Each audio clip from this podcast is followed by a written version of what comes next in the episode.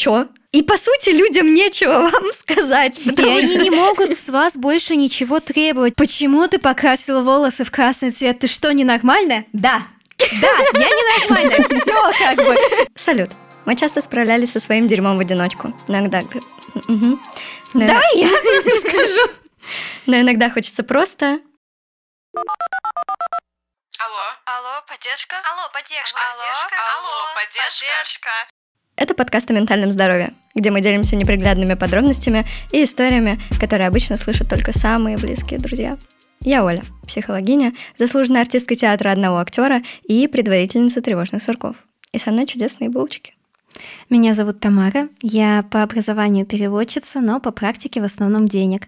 По призванию душнила, а по масти Буби. И сегодня с нами наша чудесная гостья. Маш, привет. Расскажи немножко про себя.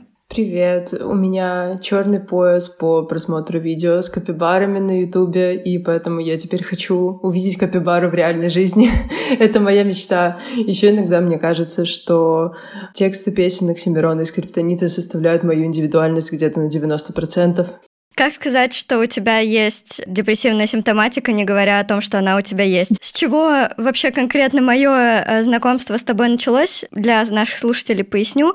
У Маши свой магазин канцелярии, наклеек, открыток, но это не главная ее заслуга. Она также ведет блог, в котором рассказывает про психотерапию, про slow life и в целом про какую-то свою философию жизни. Сегодня у нас есть чудесная возможность поближе об этом пообщаться. Да, я буду рада рассказать, поделиться опытом. Когда я только-только, например, знакомилась с твоим творчеством, больше всего меня зацепило ощущение, что как будто бы мы очень близко как у многих блогеров, что ты все равно ощущаешь себя подписчиком. Тут ты ощущаешь себя mm-hmm. как будто бы частью какого-то вот прям комьюнити, это очень круто. Да, мне очень не нравится слово подписчик, оно какое-то обезличенное, что ли, поэтому я стараюсь употреблять слово аудитория, потому что даже на уровне речи просто мне кажется, что это имеет значение и определяет то, как я сама отношусь к людям, которые подписаны на меня. Есть один такой самый прекрасный на свете город Ростов-на-Дону. Туда я уезжаю в свои личные ретриты, когда что-то в жизни идет по одному месту и становится очень тяжело, я просто стараюсь сорваться в Ростов.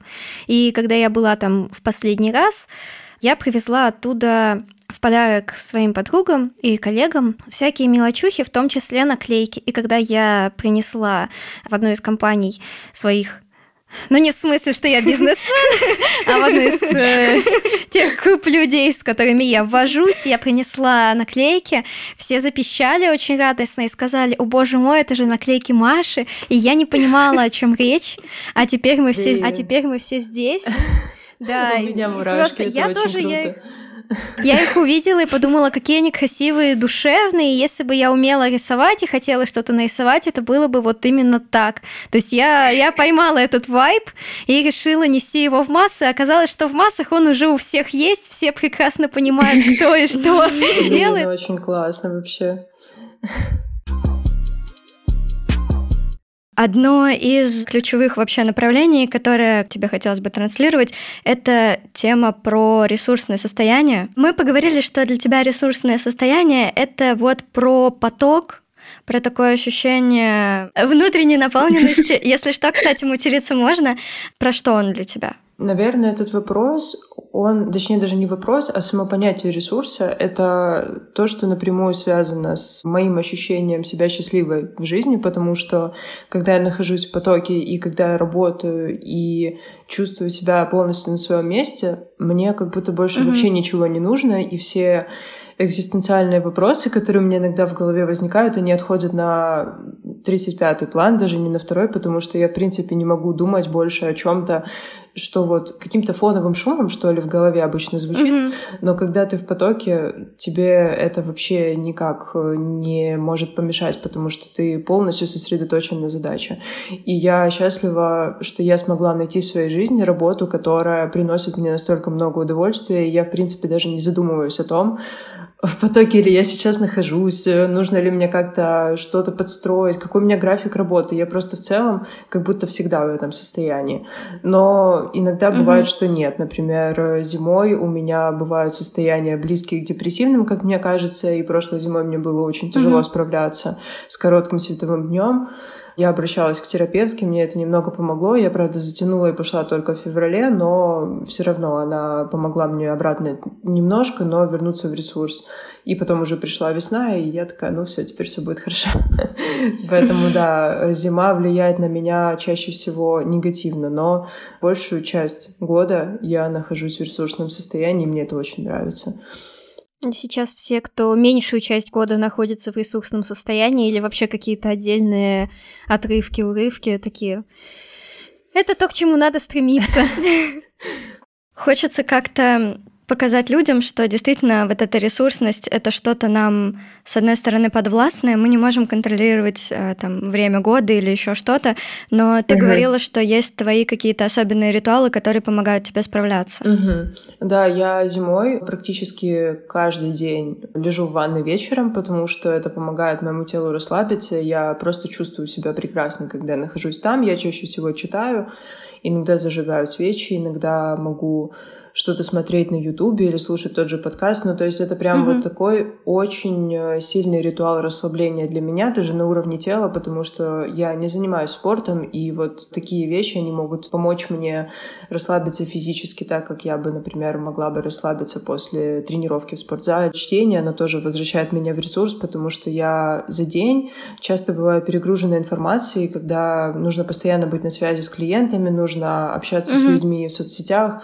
нужно делать делать какой-то контент, выкладывать его, и я не замечаю, как это очень сильно, наверное, высасывает из меня ресурс, и в конце дня mm-hmm. я могу чувствовать себя Наверное, состояние чем-то похоже на дереализацию, и мне нужно какое-то время, чтобы вот просто потупить, и чтение может помочь mm-hmm. мне в этом. Я не нахожусь в телефоне и сразу же начинаю чувствовать себя лучше. Мне кажется, что проблема того, что я провожу много времени в экране где-то, это достаточно mm-hmm. сильная проблема для меня, которую мне пока не удалось решить даже с помощью психотерапии, но я все равно пытаюсь найти какие-то способы и договориться с собой, как-то контролировать себя. Это, наверное, сложно и сложнее, чем кажется, но я все равно стараюсь. Маш, вот у меня такой вопрос. Как раз ты заговорила про то, что важно отдыхать от телефона, и тебе это помогает. Угу. Но поскольку ты ведешь блог, и Отчасти телефон это твой э, рабочий инструмент. Вот когда ты его откладываешь, угу. я хотела бы уточнить, ты его откладываешь именно как э, рабочий инструмент на некоторое время или как тот инструмент, который ты используешь для прокрастинации? Потому что, ну, это две очень большие разницы, и понятно, что в любом случае ты как блогер не можешь телефон там условно отложить на две недели, да, сделать такой крупный детокс, как практикуют сейчас некоторые. У меня был детокс последний раз год назад назад я целую неделю не заходила в интернет. Мы тогда поехали в отпуск в горы, и мне было просто прекрасно совершенно не знать, что происходит в мире сейчас. Тогда, конечно, еще в целом обстановка в мире не была напряженной, не было так много тревоги фоновой, как есть сейчас, но да, я делала большой детокс, а в повседневной жизни я могу выключить интернет, или выключить телефон, или пойти, например, на прогулку без телефона, и это будет чем-то, что, опять же, вернет меня в состояние «я здесь». Потому что иногда бывает такое, что я как будто бы улетаю куда-то, и, опять же, вот меня как будто немножечко, но дереализует, и я не понимаю, где я нахожусь. Как будто бы вот я полностью погружаюсь в телефон, и когда я полностью себя его лишаю, я в первое время чувствую тревогу, но после меня расслабляет, и я понимаю, что это то, что мне было нужно. Получается, я правильно понимаю, ты ведешь социальные сети, разговариваешь с клиентами, вы вместе с Ильей занимаетесь упаковкой, отправкой заказов, то есть у вас угу. вообще нет никаких помощников? Нет, мы работаем вдвоем, и даже большую часть работы делаю я сама, Илья вот как-то на подхвате, угу. то есть я могу его о чем-то попросить, и он полностью занимается почтой. Также мы обсуждаем какие-то будущие проекты, он всегда помогает мне скоординироваться по тому, что я буду выпускать. Вот. Но большую часть работы делаю я сама, и пока объемы производства, они не настолько велики, чтобы нам нужны были еще люди. поэтому угу. у меня больше нет никаких дополнительных сотрудников.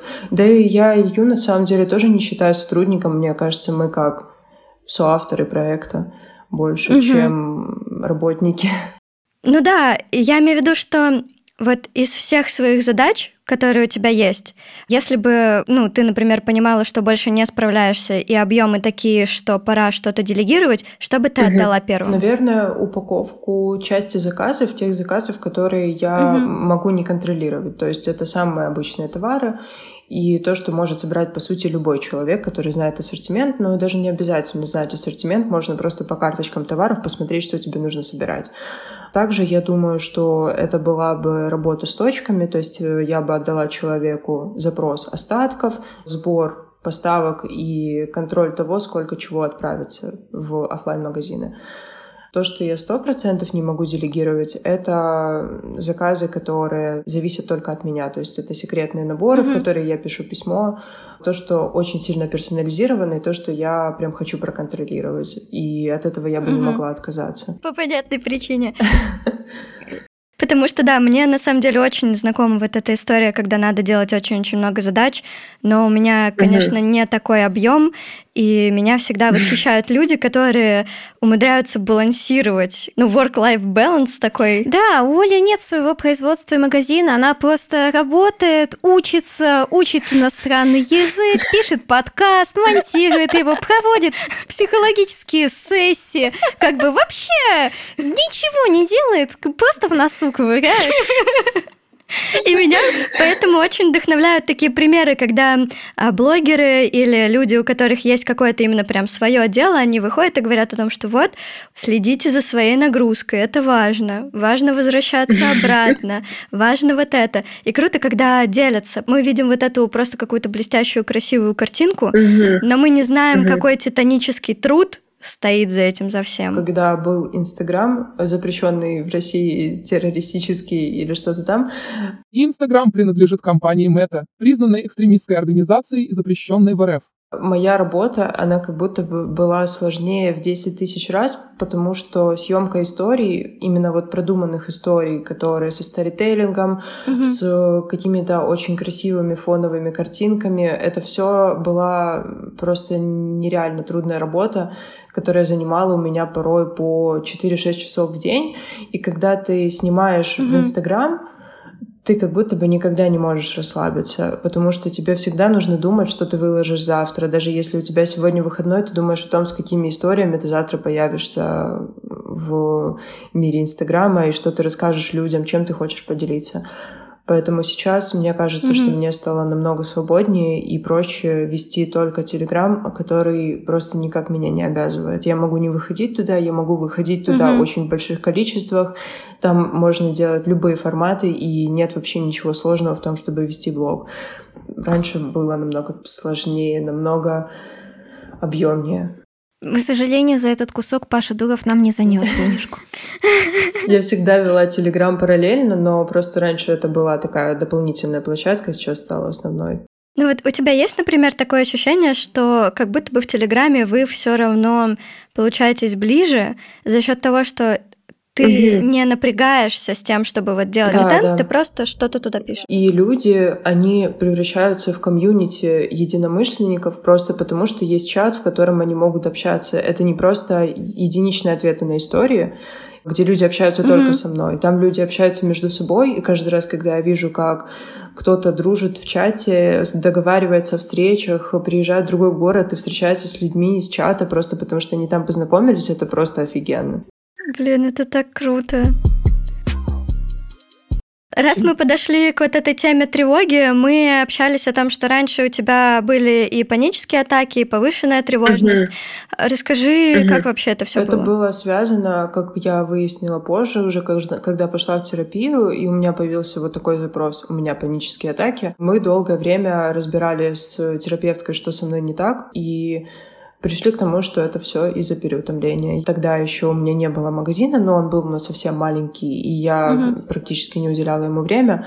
Я работала на заказ, я могла работать целыми днями. Я просто рисовала рисунки для других людей а они мне за них платили. И я не могла в целом сосредоточиться на своей жизни. Все, что у меня было, это работа, и мне кажется, что работа, она заслоняла какие-то мои внутренние проблемы, которые я не хотела решать.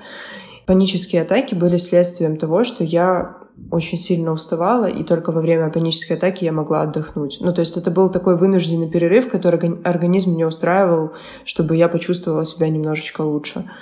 Они продолжались у меня где-то примерно три месяца. Всегда было очень страшно. Я не думала о том, что я умру. Скорее, я думала о том, что со мной происходит какой-то полный пиздец. И я не понимаю, что это. Я пошла к психиатру сначала, до психотерапии. И психиатрка сказала, что у меня просто повышенная тревожность, что-то подобное. Позже я пообщалась с подругой, которая давно в терапии, и она сказала, что у меня именно панические атаки. Тогда стало немного проще. Мне кажется, всегда, когда появляется какой-то диагноз, он носит ясность э, в то, что с тобой происходит, и тебе становится легче. Потом, да, я обратилась к терапевтке, мы с ней общались, по-моему, у нас было три сеанса за две недели или что-то такое. Я ходила офлайн, mm-hmm. потому что я приехала к родителям в гости и как раз в их городе занималась. А позже мы с ней уже созванивались по Вайберу. Вот. Вайбер — это что-то действительно необычное. Что-то на пенсионерском. Абсолютно согласна.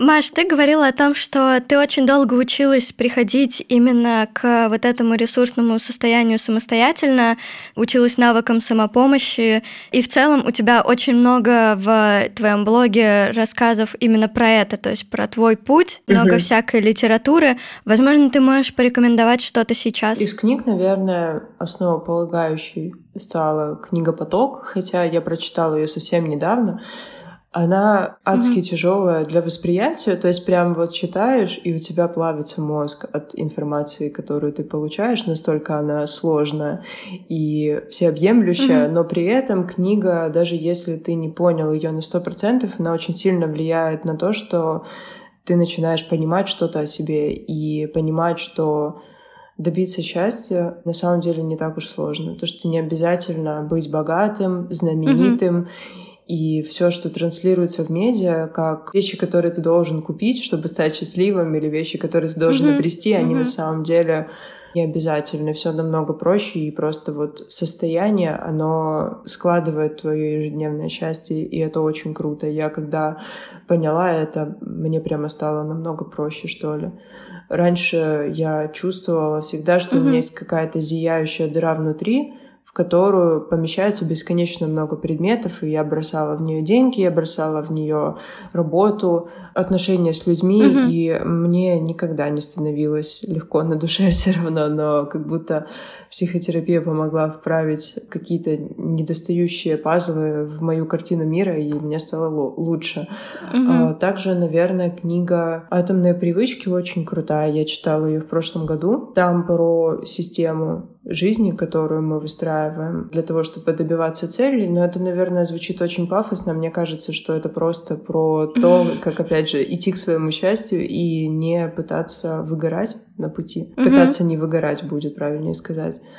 То, как мы работаем, не работает, она про то же самое, по сути, но другими словами, прям очень другими словами. И там про важность отдыха и про важность дневного сна. Я прям очень сильно это запомнила, потому что Дневной сон был чем-то из детства, что я всегда себе запрещала или, по крайней мере, не поощряла. Mm-hmm. То есть я думала, блин, если я сейчас лягу поспать, я потеряю драгоценные часы, которые я могу потратить на работу, например, или на то, чтобы сходить в магазин mm-hmm. и закупиться продуктами. Но сейчас я практикую дневной сон пару раз в неделю, я сплю чаще всего не больше, чем полчаса, и мне после этого очень хорошо. Я чувствую, как мой день начинается заново. Эта книга, повторю название, то, как мы работаем, не работает, она тоже сильно на меня повлияла вот в каких-то ежедневных привычках, которые я практикую. Вот как ты думаешь, из чего складывается твое ежедневное счастье? Из э, любимой работы, из э, хороших отношений, mm-hmm. которые у меня есть, э, гармоничных, не абьюзивных, не травмирующих, а вот просто таких, наверное, к которым я все время шла просто из того, что я окружена красивыми вещами, которые у меня есть. И mm-hmm. природа тоже, она всегда рядом, мы живем рядом с парком, и мне кажется, что это меня умиротворяет очень сильно. Я очень хорошо понимаю твой поинт. Мне тоже работа приносит огромную часть моего ежедневного счастья, несмотря на то, что у меня не творческая профессия. И к тебе, как к представителю творческой профессии, у меня такой вопрос. Вот я сижу, работаю в офисе, а ты, ну тут не знаю, ты меня поправишь как бы дома или в мастерской, но в любом случае ты именно занимаешься творчеством вне вот этих стандартных классических рамок там офиса, кабинета и так далее. И поскольку у нас э, в обществе есть стереотип о том, что художник это не работа, или, допустим, литератор это не работа. Но я как бы окончила литературный институт, поэтому творческие вот эти моменты мне тоже не чужды, их я тоже понимаю. Больно. Да, для меня это осталось в прошлом, а для тебя это настоящее, в котором ты живешь и творишь. Я видела в нашем майндмэпе, что есть такой пункт, что твои родители хотели, чтобы ты выбрала другую профессию. Вот и у меня Собственно, вопрос, подразделенный на две части. Во-первых, как ты с этим справлялась и справляешься именно с этим стереотипом, который есть э, в твоей среде угу. общения, и в обществе в целом. И второе, это больше для тебя лично история про принятие себя или про изменение твоего отношения просто к тому, что тебе говорят Ты говорила насчет дома или мастерской. Я уточню, что я работаю дома, и мой офис — это балкон, потому что у нас очень большой балкон в квартире, который позволяет разместить там миллион стеллажей, коробок и всего с чем, собственно, я работаю. Сначала я рисовала на заказ, как я уже упоминала, и моя работа, она была, можно сказать, кардинально другой. То есть я была именно иллюстраторкой, художницей, человеком, который рисует рисунки. И сейчас я больше, наверное, бизнесменка, как мне кажется, и наполовину еще иллюстраторка, потому что я работаю с своим творчеством, я его монетизирую, и я завязана на том, чтобы развивать свой бизнес, свое дело, свой магазин. Ну, мама хорошо относилась, то есть мама поддерживает меня во всем. Но отец и бабушка, и дедушка, вот все остальные родственники, которые также важны для меня, как и мама, они относились к моему творчеству и к моей, собственно, выбранной работе довольно-таки вопросительно, то есть они думали, я действительно могу на этом зарабатывать, неужели я делаю mm-hmm. что-то, в чем я уверена. Для них мой выбор профессии был достаточно сомнительным. Но, тем не менее, меня отпустили mm-hmm. учиться на арт-дизайн. Арт-дизайн — это странная профессия, в которой у нас было подразделение кузница, и мы занимались кованием из металла. Но так или иначе это была творческая специальность, и никто не был против, чтобы я на нее поступила. Конечно, отец говорил, типа, блин, жаль, ты не будешь юристом, но я точно не могла бы быть юристом. Мне кажется, это прямо вот изначально было чем-то не моим. В школе мне нравились, кстати, точные науки. Я обожала физику, математику. Мне кажется, мне сейчас это помогает в развитии бизнеса, потому что я могу включать логику, логику когда нужно, и как-то решать такие задачки. Когда я начала зарабатывать плюс-минус много по меркам моей семьи, я почувствовала принятие. Это, наверное, достаточно странно, но родители и остальные родственники, они увидели результат, они подумали, а, ну, похоже, она знает, что делает. похоже, мы можем теперь относиться к ней так, как будто бы она взрослый человек. Мы прорабатывали, кстати, это в терапии. Mm-hmm. Я обсуждала отношения с отцом и то, как он вот как раз говорил, что он хочет, чтобы я была юри юристка, я хотела быть художницей. Психотерапевтка говорила мне, что я могу поговорить с отцом внутри себя и сказать ему, твое мнение, оно очень ценно для меня, и я ценю то, что ты заботишься обо мне и хочешь, чтобы я выбрала какой-то путь, в котором я буду обеспеченным, счастливым человеком, но я тоже знаю, что я делаю, и я тоже смогу добиться успеха, занимаясь тем, чем я занимаюсь. Потом еще рисовала рисунок меня с папой, он висит у меня на стене. Мне кажется, что он очень классный. вот. В общем, были, да, такие вопросы, которые мы с ней обсуждали. Они помогали мне почувствовать себя лучше в какой-то момент, когда у меня был прям какой-то затык в творчестве, потому что я волновалась о том, что я делаю не то, чего от меня ожидают. И касательно второго твоего вопроса, наверное, у меня путь творчества — это скорее, да, путь принятия себя, потому что не всегда было такое, что мне нравилось то, что я делаю. Здесь влияли как слова людей извне, так и мои какие-то внутренние установки, которые у меня были из детства. Художники голодные, художники живут на улице. У меня всегда был страх жить на улице, страх, что я не смогу себя обеспечить, что я не смогу заработать достаточно денег, чтобы заплатить за квартиру. Были времена, когда я, ну не то чтобы голодала, но было прям очень мало денег. Но я рада, что я с этим справилась. И творчество всегда было в моей жизни как какая-то красная нить. Я всегда занималась либо вышивкой, либо рисованием, либо вязанием. Ну, короче, было прям вот очень много хобби. И мне кажется, что это то, к чему я изначально и стремилась, и то, к чему я пришла сейчас. Ну, то есть я на своем месте. Вот у меня такое мироощущение сейчас. Это очень здорово. Вот мы как раз говорили о том, что это путь. Ты угу. уже, получается, проговорила, с чего ты начала. Но если тезисно подытожить, как вообще выглядел твой старт, где ты сейчас и куда бы ты хотела дальше двигаться? На старте я думаю, что я была человеком, который оказался в другой стране, в другом городе. Я переехала сюда из Украины и начала mm-hmm. все сначала. Я просто поступила в универ, жила в общежитии, у меня ничего не было. у меня была стипендия и несколько тысяч, которые мне родители переводили. В то время у меня начался какой-то жуткий арт-блок, я не могла рисовать, я рисовала только для пар, ну, то есть mm-hmm. то, что нужно сдавать, то я рисовала, а для себя я практически ничего не делала. Но позже, когда я переехала из общежития, я начала снова работать на заказ, рисовать для себя, и у меня начался творческий подъем. Mm-hmm.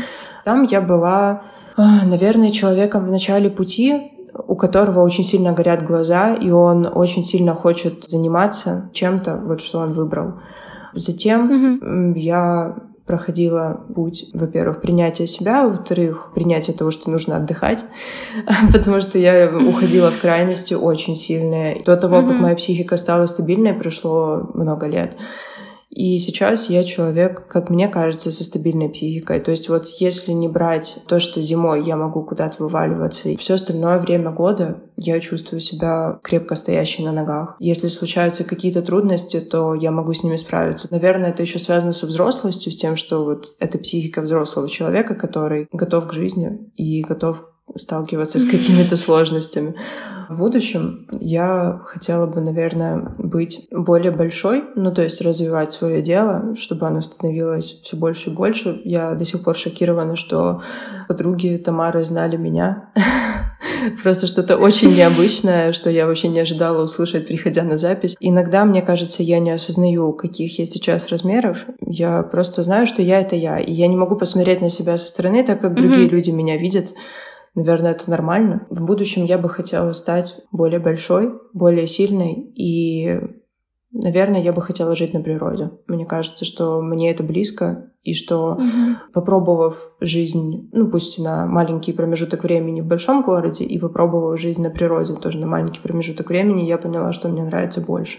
В то же время сейчас мы живем в Белгороде, здесь, ну, небольшой город, мне кажется, что это типа как обычная провинция, и мне подходит ритм mm-hmm. города абсолютно. Я чувствую себя здесь комфортно, мне не хочется уехать прямо в эту же секунду. То есть я живу здесь уже, наверное, 6 лет, и мне здесь здорово. Я не чувствую, что меня как-то что-то не устраивает. То есть ты бы не хотела, например, куда-то в Москву или в Питер переехать? Мне нравится Питер как красивый город, потому что я была там несколько раз, и там здорово, там есть много движа, то есть у нас практически нет каких-то таких крутых мест, которые постоянно mm-hmm. приходит много людей, и вот есть ощущение такой какой-то движухи, ночной жизни, чего-то такого. У нас более все спокойно. В Питере это есть, и это круто, ощущается это, наверное, вот какой-то небольшой промежуток времени, но при этом я, наверное, не хотела бы жить там на постоянке. Я, mm-hmm. Мне кажется, это бы утомляло. В Москве точно так же, то есть я не отношусь негативно ни к Питеру, ни к Москве, но я просто знаю, что это не для меня. Насколько я понимаю, у тебя идет трансляция вот этой идеи slow life, ты ловишь вот этот баланс. Как тебе это удается? Ну, я стараюсь, я изучаю это, и я подбираю под себя то, что мне подходит. Я уже упоминала проблему того, что я много времени провожу в телефоне. Это та проблема, которую я пока не могу решить, mm-hmm. но она у меня как бы в разработке находится. Остальные вещи мне очень легко применять к себе, потому что, мне кажется, они всегда были со мной. Это как история о том, что в детстве мы были теми, кто мы есть на самом деле, потом мы начали себя терять, и потом мы возвращаемся к себе детям.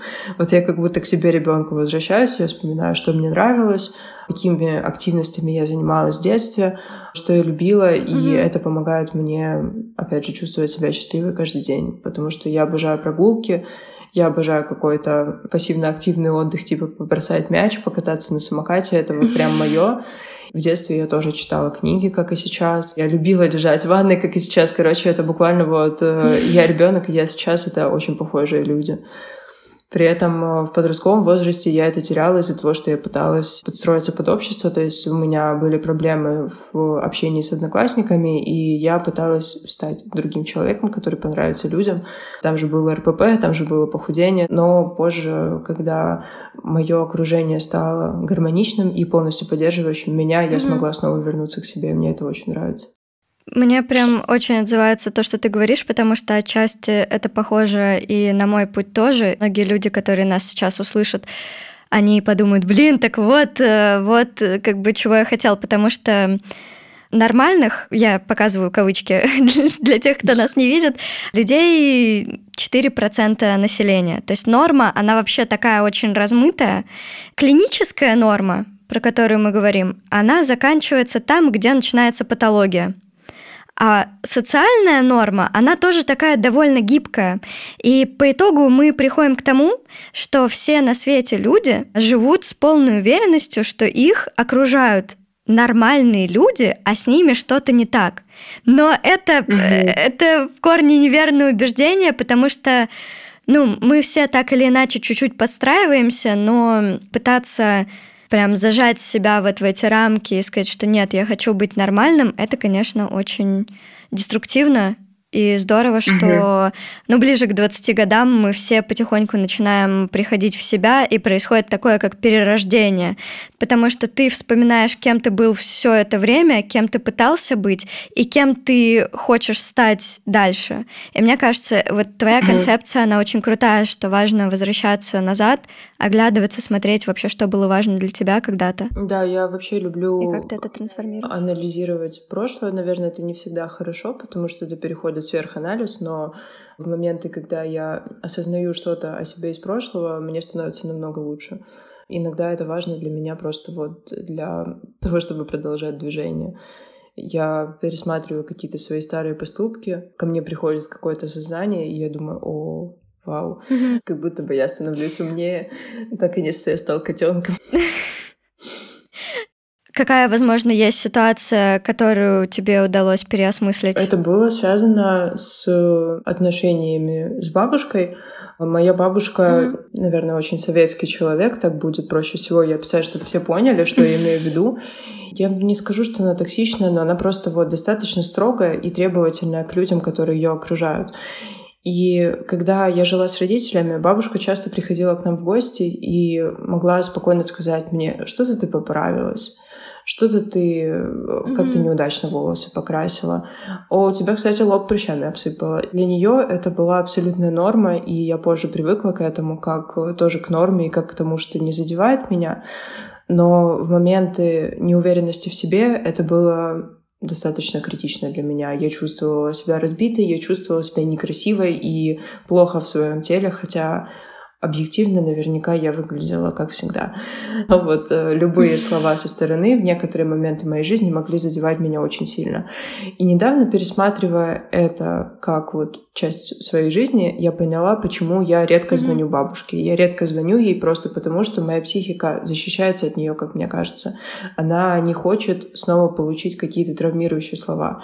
При этом я знаю, что бабушка изменилась с момента моего переезда, и сейчас она относится ко мне просто прекрасно, очень по-доброму, очень по поддерживающему, mm-hmm. она всегда желает мне счастья и здоровья. То есть я могу позвонить, поздравить ее с днем рождения, она расскажет мне 50 тысяч э, теплых слов в ответ. Ну, в общем, она сильно изменилась. Я ребенок, который вот тогда очень сильно обижался на бабушку, угу. она все еще не простила, мне кажется. И поэтому она влияет на мои поступки сейчас. Осознав это, я как будто бы поняла, почему все так. То есть э, есть моменты, связанные с тем, что мама мне говорит, почему ты не звонишь бабушке, бабушка говорит, что ты мне редко так угу. пишешь. И я чувствую за это вину, но сейчас я поняла, почему так. Это было прям совсем недавно.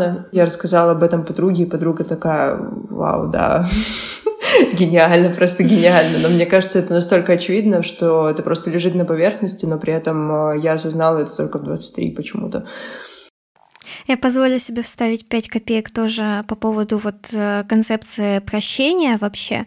Ты сказала, что еще не простила бабушку, да, за то, что было mm-hmm. когда-то давно в прошлом, хотя ты прекрасно понимаешь, что она изменилась, и mm-hmm. ваш тон общения друг с другом тоже изменился. Вот я хочу сказать, что на самом деле очень здорово, что ты это понимаешь, и хочу также добавить, что для прощения очень часто нужно, с одной стороны, вот понимание того, что осталось что-то непрощенное, понимание того, хочешь ли ты дать человеку это прощение, готова ли ты к нему, и вообще это очень большой путь. У меня просто противоположная ситуация, я абсолютно не злопамятная на длинной дистанции, да, понятно, что в какой-то короткий период я могу и позлиться, и пообижаться, и не звонить, но проходит несколько дней, ну, в крайнем случае недель, и я отхожу, что бы мне ни сделали, или что бы мне ни делали на постоянной основе, и я тебя слушаю, слушаю, думаю, блин, вот круто. Оказывается, можно не прощать всех подряд на следующий день. Обида — это вообще производная от агрессии, она направлена на то, чтобы тоже как бы наши границы защищать. И как раз я тебя спрашивала о том, как тебе удается балансировать, потому что угу. как мы в самом начале проговорили, у тебя такое очень теплое комьюнити. Ну, ты довольно откровенно и открыто транслируешь э, вещи о своей личной жизни, о психотерапии, еще о чем-то. При этом угу. ты довольно хорошо держишь личные границы, и это очень круто, это очень здорово. Расскажешь про это подробнее? Спасибо большое за комплимент. Я думаю, что это выработанная со временем привычка. Наверное, важно было в один момент понять, что я могу не терпеть какие-то неприятные слова в свой адрес, Просто потому, что я больше не ребенок, я могу за себя постоять, и я в интернете, где есть кнопка бана. Я могу даже не дочитывать сообщение, если оно делает мне неприятно, просто сразу же банить человека. Первое время я долго кидала подруге подобные неприятные сообщения, мы с ней это обсуждали, я прям это вот выносила, и мне было важно поделиться с человеком, который будет меня поддерживать на 100%. Я ей кидала, говорила, типа, блин, посмотри, какой пиздец. Она такая, а, просто капец, пошла она на нахуй, какой ужас. Я не знаю, она больше никогда тебе не напишет, она не может повлиять на твою жизнь, ты самая классная. А позже я перестала ей даже присылать это, потому что я поняла, что обсуждение, оно как будто продлевает негатив, и я оставляю mm-hmm. его в своем поле еще на какое-то время. Я стала просто банить молча людей. Но, опять же, это было связано в основном с инстой. Я в Телеграме баню людей крайне редко. Там как будто собрались суперадекваты. И мне не нужно даже никого банить. Я mm-hmm. им просто доверяю. Я знаю, что никто не напишет никакое говно. Были конфликты только когда началась специальная военная операция, и люди были не согласны с моей mm-hmm. позицией писали неприятные вещи. Были люди в Инстаграме, которые желали мне смерти. Но это быстро закончилось. Сейчас комьюнити очень доброе. Я счастлива, что такие люди собрались вокруг меня, и что мне даже не нужно никак ничего модерировать, потому что я просто могу им доверять. Что бы я ни рассказала, какими бы сокровенными вещами я бы не поделилась из своей жизни, я не ожидаю негатива в ответ. Есть какие-то mm-hmm. очень доверительные отношения между нами, и я знаю, что я могу написать в Телеграм что угодно, как в свой личный дневник, и меня никто не будет за это осуждать. Возможно, кто-то осуждает меня внутри своей головы, но я не знаю об этом. Меня от этого спокоит. Ты еще часто в своем блоге поднимаешь тему финансов, финансовой угу. грамотности. Я, по-моему, даже в одном из выпусков, по-моему, это был выпуск про чувство вины, я приводила в пример книгу Ирины Марьевич «Дети деньги не зарабатывают», которую э, угу. подсмотрела у тебя же. И действительно, это было как будто бы ты настолько легко и органично что-то вот транслируешь в это пространство, что у меня ощущение, о, прикольно. Мне там близкий друг, близкая подруга или просто там какой-то близкий человек отправил рекомендацию и сказал, вот, смотри, у меня там вот, вот такая книга есть, очень рекомендую. Это, это просто волшебно. Спасибо. Вот, и возвращаясь, да. Я хотела задать вопрос, просто раз мы заговорили о теме финансов, ты рас рассказывала про свой путь, как ты вот именно иллюстраторке, которая работает на заказ, пришла к тому, что сегодня ты уже биз бизнесменка, по сути, а художница во вторую очередь. Как, э, ну, то есть, естественно, это связано не только с количеством работы и с ее характером, но также и с финансовой составляющей. Вот, оглядываясь назад, и анализируя то, что есть сегодня, что ты можешь сказать про свой путь в плане зарабатывания денег, тем более, что он также повлиял на отношение к твоей работе твоих близких, что они увидели результаты, в том числе финансовые. Мне кажется, что у меня всегда была предпринимательская жилка, которая передалась мне от папы, потому что он тоже работает сам на себя его деятельность совсем не похожа на мою, но так или иначе, вот в нем тоже что-то такое есть люди любят общаться с ним, и люди любят его как человека просто потому, что он, ну, наверное, для них какой-то мудрый наставник, что ли. Я так вижу это со стороны. Я mm-hmm. редко общаюсь с отцом в целом, но еще реже мы общаемся про работу, про его работу, про мою работу. Он э, следит за моим телеграм-каналом, возможно, он даже послушает этот подкаст. Они спрашивали с мамой, что такое подкаст, так или иначе. И это, наверное, частично его влияние на меня. То есть я смотрела на него, и я думала, я хочу так же. Я с школьных времен еще зарабатываю деньги. Пусть тогда это были небольшие деньги, но я еще тогда начала рисовать рисунки для людей, я рисовала им портреты, всем очень нравилось, и я так практиковалась.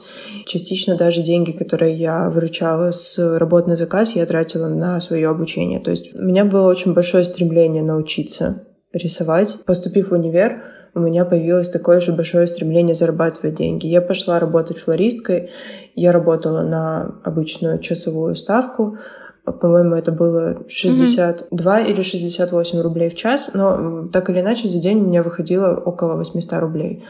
На 2017 год и для человека, который не снимает квартиру, это были большие деньги. Я получала, наверное, где-то 15. Ну, то есть я работала 12 часов в день, и в целом за месяц у меня выходило примерно 15 тысяч.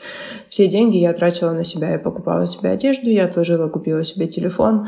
Я покупала себе еду. Все мои нужды, они покрывались. Mm-hmm. И позже, когда я переехала на квартиру, стало намного сложнее, потому что за общежитие платили мои родители. Там буквально это стоило в районе трех тысяч за семестр. Позже, да, я столкнулась с большими трудностями, потому что квартира, она стоила, по-моему, 11 тысяч в месяц. И мне нужно было постоянно брать где-то эти деньги. И я начала вот работать mm-hmm. на заказ более плотно. Заказчиков было находить очень сложно. Я была начинающей художницей, мои работы не были какого-то высокого уровня. Я, если честно, думаю, что они всегда были хорошими. Я не отношусь к себе в прошлом как к какой-то непрофессионалке. Ну, то есть я всегда прикладывала очень много усилий. Тем не менее, когда люди находились, я всегда очень радовалась. Мне нравилось работать с заказчиками просто как с людьми, и деньги, вырученные заказов, я тратила на свою повседневную жизнь. Тогда не было вообще никаких mm-hmm. излишеств. Я долго ходила с разбитым телефоном и все такое. Но позже я начала зарабатывать немножко больше, когда начала работать на достаточно крупный магазин наклеек, и я рисовала им наклейки просто регулярно. Это могло быть по 4-5 заказов в месяц, я постоянно работала. Тогда же столкнулась с паническими атаками, но чувствовала себя страшно богатой. Я думала, блин, я так много зарабатываю. У меня тогда выходило где-то 40 тысяч, наверное, в месяц. Просто вот с рисунков. Угу. Позже мы с этой девушкой перестали работать. И я все усилия отправила в магазин. Я начала работать над ассортиментом, над продвижением, над офлайн магазинами Вот это все оно тоже было супер тревожным, но я справлялась. Я не знаю, мне повезло или мои усилия окупились, но я достаточно быстро взлетела, если можно так сказать. И 40 тысяч начала mm-hmm. зарабатывать 100, 200. То есть это было прям вот таким плавным путем, который как будто бы так и должно было случиться. Я боюсь mm-hmm. этими словами обесценить путь людей, у которых не так эффективно все получается, как у меня когда-то. Я боюсь mm-hmm. звучать как человек, который типа выиграл лотерею или что-то такое. Мне mm-hmm. кажется, что я супер много усилий приложила, и что мой результат, он заслуженный. Со стороны, возможно, это будет звучать как успешный успех, я не знаю. А, поэтому, наверное, стоит упомянуть, что это было не так, и что я... Как там была эта шутка? Когда я был на низу, вот когда я была на низу, было тяжело. Сейчас хорошо. Наверное, просто стоит что-то делать, чтобы было хорошо. Наверное, если бы я надеялась на случай и бездействовала бы, то вряд ли я была бы сейчас здесь. Это же в любом случае был какой-то путь, на котором ты методично прикладывала усилия.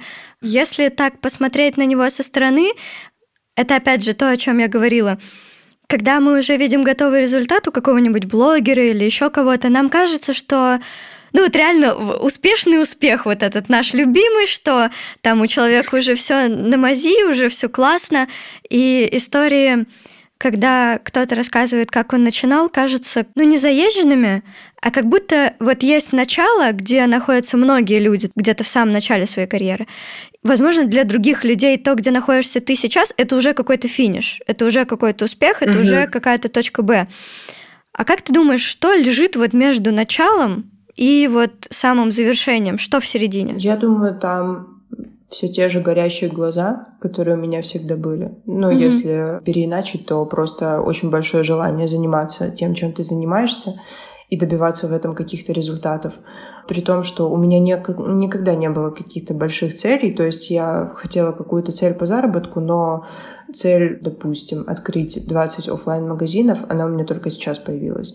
Я всегда двигалась как-то mm-hmm. вот очень интуитивно. То есть я просто продолжала делать то, что я делала каждый месяц, и смотрела, что у меня получается. Mm-hmm. Вот моя жизнь, она делится на месяцы, и один месяц отличается от другого какими-то вот определенными различиями в том, какие усилия я предложила новое в этом месяце и каких не было в предыдущем. Берем горящие глаза и желание прикладывать усилия и брать ответственность за свою жизнь как просто вот за то, что есть у тебя единственное, ты берешь за это ответственность и куда ты идешь. Сюда, наверное, нужно еще добавить поддержку, потому что если бы я mm-hmm. была человеком без аудитории, мне кажется, мне было бы намного сложнее, потому что я получаю колоссальную поддержку от аудитории.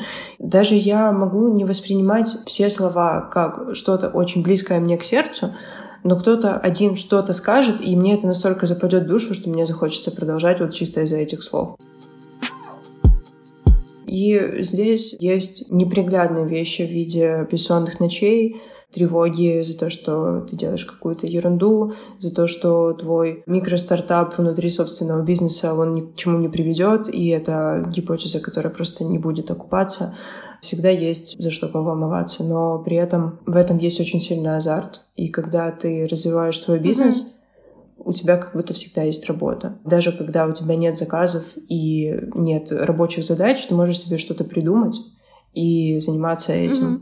Что бы ты хотела, например, себе образца пятилетней давности порекомендовать с тем опытом, который у тебя есть сейчас? Э, отдыхать побольше, потому что у меня были проблемы с этим. И отдых для меня был чем-то неважным, чем-то незначительным, тем, чем можно пренебречь спокойно. Еще не бояться, потому что страх часто замораживает и останавливает от каких-то крутых свершений, к которым ты приходишь, потом смотришь и думаешь, блин, а что я боялась, было так здорово.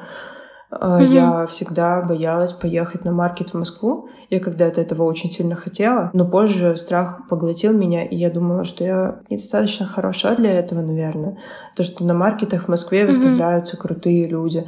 А, кстати, наверное, стоит пояснить то, что маркет — это мероприятие, на котором собрано много художников, и они все продают свои товары. Mm-hmm. И туда приходит их аудитория, плюс аудитория просто заинтересованная в авторских вещах и покупает у них то, что у них есть. Для меня маркет в Москве был какой-то, наверное, точкой А2 или что-то такое, но я не скажу, что точкой Б, но чем-то вот. Если я это сделаю, то я крутая. И мы были на маркете месяц назад, и это было mm-hmm. чем-то настолько простым и органичным, что вписалось в мою жизнь так, как будто это просто должно было произойти. И я не чувствовала себя больше боящейся чего-то. Наверное, я могла бы участвовать mm-hmm. в маркетах еще год назад, еще полтора года назад. То есть я магазином занимаюсь уже, получается, два с половиной года или даже три года. Короче, я еще давно все это могла, но я боялась. И если бы я не боялась, то я была бы, наверное, сейчас еще больше, чем я есть. Но легко сказать «не бойся», и сложно сделать «не бойся». Возможно, я э, сейчас такая крутая сижу и говорю себе «а, да ты, да не бойся, все будет хорошо». Но к этому нужно прийти самой, мне кажется. Сто процентов.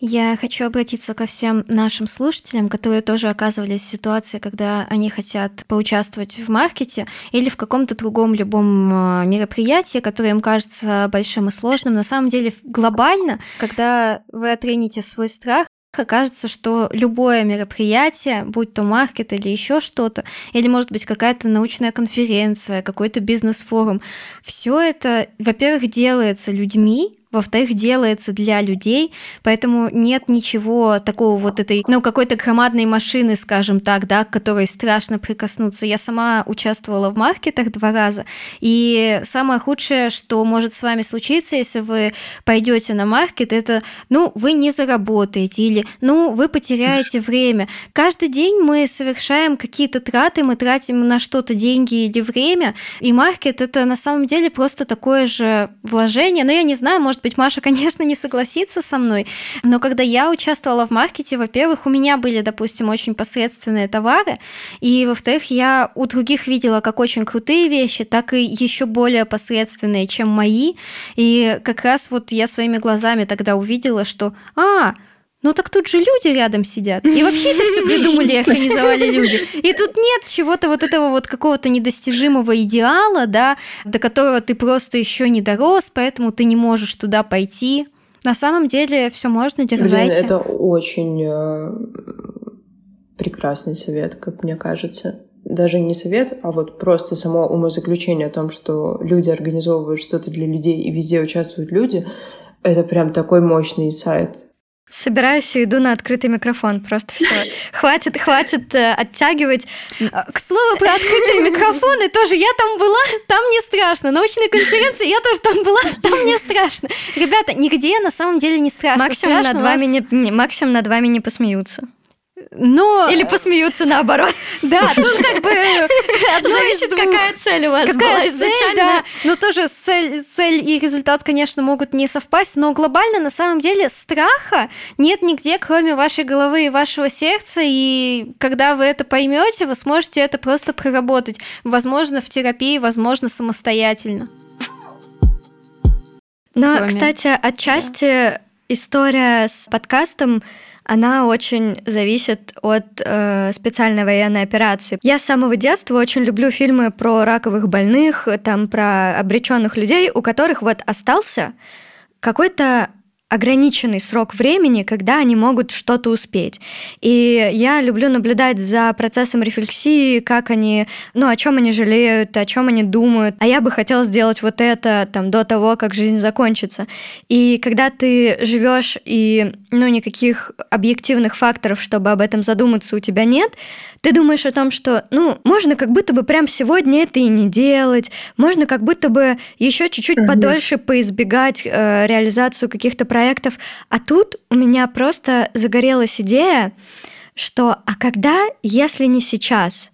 То есть у меня просто на бэке играет вот эта идея о том, что жизнь конечна и довольно скоротечна, и надо что-то вот успеть. Это не про то, что нужно бежать и там, опять же, сваливаться вот в это достигаторство и не отдыхать, а про то, что мы не знаем, Будет ли у нас завтра такая возможность кому-то написать, с кем-то поговорить, выступить на маркете, ой, выступить, разместиться на маркете, выступить на открытом микрофоне. И с подкастом, идея подкаста тоже довольно долго мариновалась, и я думаю, блин, все, больше времени на раскачку нет, скажем. Я надеюсь, нас не закроют за эту шутку. Это просто такое выражение лица. Мы каждый, каждый выпуск сидим и такие, так, нет, это точно вырезаем, нас закроют, нам это не нужно. Мне стало намного легче делать что угодно, чего я боюсь, когда я разрешила себе быть тупой. Какой-то непривлекательной. Обычно страх мой э, связан с тем, что я думаю, блин, я же опозорюсь Я же вот ударю в грязь mm-hmm. лицом. Что обо мне люди подумают? Такое бывает редко. Чаще всего я иду на пролом без мысли о том, что обо мне подумают соседи. Но иногда бывает. И маркет mm-hmm. это тоже вот такая вещь, когда ты думаешь, все художники круче меня, я лох. Когда я разрешила себе быть тупой и выглядеть как-то непривлекательно в глазах людей, меня отпустило очень сильно. И оказалось, что на самом деле я не тупая, и люди говорят мне, какая я красивая, когда я стою на маркете, запотевшая, мне очень жарко, я очень устала, у меня бесконечная очередь к столу, но все круто. Я понимаю, что, опять же, на маркете обычные люди, все вокруг mm-hmm. в том же самом положении, что и я, и я mm-hmm. прям преисполняюсь в какой-то момент, когда об этом думаю. Хочу добавить, что когда я только переехала, я боялась заходить в H&M, потому что мне казалось, что я выгляжу недостаточно круто для этого магазина. И когда я написала об этом в телеграм-канале, mm-hmm. люди сказали, какая-то девушка написала мысль о том, что у меня была такая проблема, потом я подумала, да пусть этим людям будет стыдно за то, что я зашла в их магазин крутой, а я типа выгляжу вот так непривлекательно и Сейчас, мне кажется, каждый раз, когда я чувствую себя как-то неуверенно, что мне не должно быть неловко, скорее, типа, кому-то вокруг должно быть неловко mm-hmm. от меня, но на самом деле, мне кажется, никому не неловко, просто все стесняются так же, как я, и все такие же обычные люди. Вторая вещь э, про то, что мой магазин сильно вырос после начала военной операции, при том, что мы планировали вообще mm-hmm. переезжать в другую страну, у нас была вот такая, как общая, мне кажется, паника касательно того, что происходит. Было очень страшно вообще от всего. И было страшно за свою жизнь, и мы планировали переезд, и я думала, что магазин придется не то чтобы закрыть, но, наверное, начинать заново, что ли, в другом месте. Потому что mm-hmm. я не могу не рисовать, и я не могу не делать товары. Но мне, скорее mm-hmm. всего, придется начинать работать с новыми людьми. Но позже я поняла, что я не готова от этого отказываться. Мы остались здесь, и мой магазин, mm-hmm. он начал расти просто какими-то семимильными шагами, точнее идти вперед, потому что расти можно вверх, а не шагами. Все это mm-hmm. стало чем-то очень значимым. Раньше как будто я была более растерянная, что ли. Не было ощущения, mm-hmm. что я делаю что-то ради чего-то. А сейчас появилась четкая цель, даже если я не могу ее сформулировать, то я знаю, зачем я этим занимаюсь. Опять же, наверное, ощущение того, что все может закончиться в любой момент, оно повлияло на меня. На самом деле, быть тупой — это просто офигенный boost и офигенный инсайт, потому что я тоже к нему в свое время пришла. Ну, окей, покажусь я кому-то тупой, если человек так подумает, я так и скажу, да, я тупая. И что дальше? Как бы и ничего, он окажется в любом случае в положении, что типа, ну как будто он сам дурачок, да. Ну, да, что, я что, тупая. Что с этим сделать? Типа, я этого не знаю, так поэтому я к тебе и пришла со словами «я тупая, объясни, я тупая, помоги». Как бы я из своей тупости выбираюсь, а ты нет, потому что продолжаешь считать всех окружающих тупыми по умолчанию. Признание даже не столько своих но это не слабость по факту. Признание того, что ты можешь где-то быть глупее, где-то быть менее успешным. У меня это просто проявлялось больше с странностью, хотя я не могу сказать теперь, анализируя себя, что я действительно была какая-то не от мира сего, когда люди вокруг говорили, что с тобой что-то не так, и я уже просто включила свой юношеский, юношеский максимализм и такая, да, со мной вообще все не так, и вот это, и вот это, и вот это, и вообще я поехавшая, и что ты мне теперь сделаешь? Вот в тот момент, когда вы признаете, что да, возможно, у меня есть что-то там, и вы говорите, и чё? И по сути людям нечего вам сказать. И что... они не могут с вас больше ничего требовать. Почему ты покрасила волосы в красный цвет? Ты что, ненормальная? Да, да, я ненормальная, все как бы. И любые доебы автоматически снимаются. То есть как бы человеку приходится выдумывать новые аргументы, чтобы объяснить, почему ты там глупый или неправильный или еще что-то. И ты просто говоришь «да». Да, я глупый, да, я психически нездоров. И и все. И они все ломаются. Мне кажется, я у Ильи видела в канале мысль о том, что он увидел видео с мальчиком, который встал посередине улицы и начал петь, и что его, ага. и что его вообще никто не заметил, все просто дальше шли мимо. И мне очень ага. в свое время э, понравилась вот эта мысль людям глобально все равно на других людей. Никто не думает о ком-то больше, чем о самом себе. Про какую-то свободу делать то, что ты хочешь. Мне кажется, важно э, считать, что ты крутой, потому что если ты так не считаешь, то как другие в это поверят? И внутри меня эта уверенность, она была всегда. В темные времена, в светлые времена я всегда знала, что я молодец. И что даже если у меня не получилась какая-то работа, если я где-то проебалась, с чем-то плохо справилась, получила mm-hmm. плохую оценку в школе, это не делает меня плохим человеком. Я все равно вот внутри ощущала свою исключительность, что ли. Но ну, не то, что я круче других, а то, что я вот сама mm-hmm. по себе просто достаточно хороша для мира. И это ощущение, оно, мне кажется, помогает сейчас развиваться и расти, потому что нет неуверенности в том, что ты делаешь. Ты знаешь, что ты на своем месте, и ты делаешь лучшее из того, что ты можешь делать. Это действительно то, что очень важно себе напоминать почаще о том, что мы всегда выбираем и делаем наилучший выбор из имеющихся у нас опций, имеющихся у нас знаний и прочих ресурсов. Люди с низкой самооценкой uh-huh. просто сейчас молча пустили слезу. Ну, реально, на самом деле, это действительно очень правильный посыл, но людям с недостатком уверенности в себе это слышать очень тяжело. Я говорю это как представитель этой группы, то есть когда я первый раз пришла на терапию, в первый же день я пришла с определенным запросом, но мы вывели как-то разговор на то, что я молодец, и я просто это услышала, и я разрыдалась, потому что я не готова была это признать. Поэтому если вы не готовы, как бы ничего страшного, не обязательно считать, что вы молодец каждый день, просто потихоньку идите к этому, потому что мы все молодцы, просто каждый в чем-то своем и как-то по-своему. Подводя итоги, возможно, ты бы хотела дать какие-то напутствия людям, которые нас услышат. Мысль, которую я уже сказала только что, она, мне кажется, основополагающая в целом в любом занятии, потому что когда ты веришь в себя, ты понимаешь, что ты молодец, что бы ты ни сделал. Если сейчас кто-то из вас чувствует себя как-то недостаточно хорошо для чего-то, то знайте, что вы уже достаточно хороши. И никто из нас на самом деле не понимает, что происходит в мире. Мне кажется, мы все как котята, которые тыкаются куда-то и пытаются найти свой путь.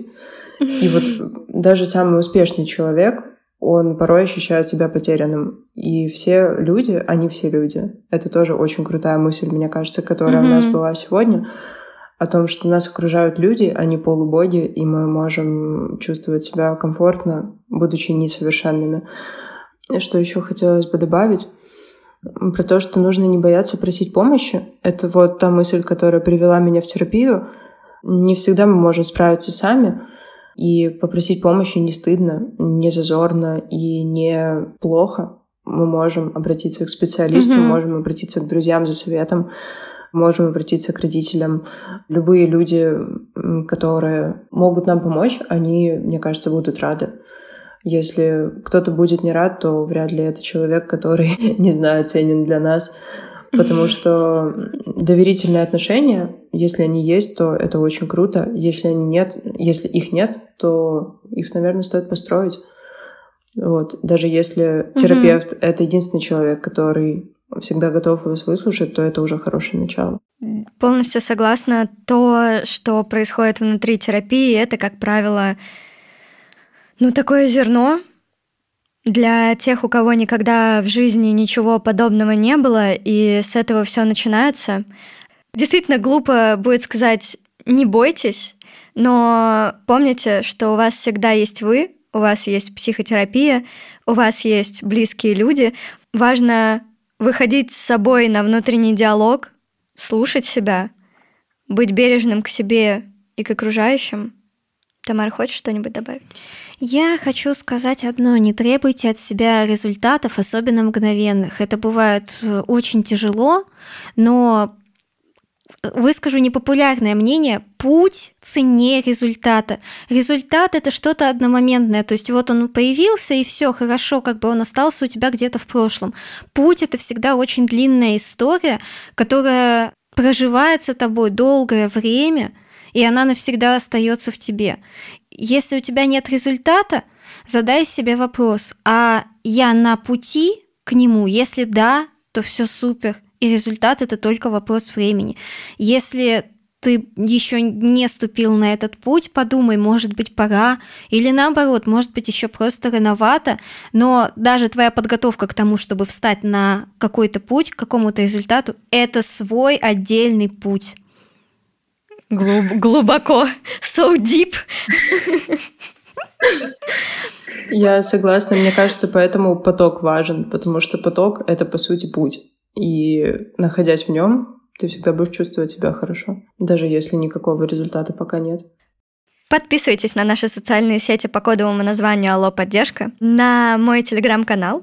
Маш, как можно найти тебя в твоих социальных сетях? Я думаю, что проще всего загуглить «Опрокинутый лес», и найти там сначала рассказ Селлинджера, а потом мои соцсети, потому что и мой магазин, и мой паблик ВКонтакте называется «Прокинутый лес», а в Телеграме я Мгм.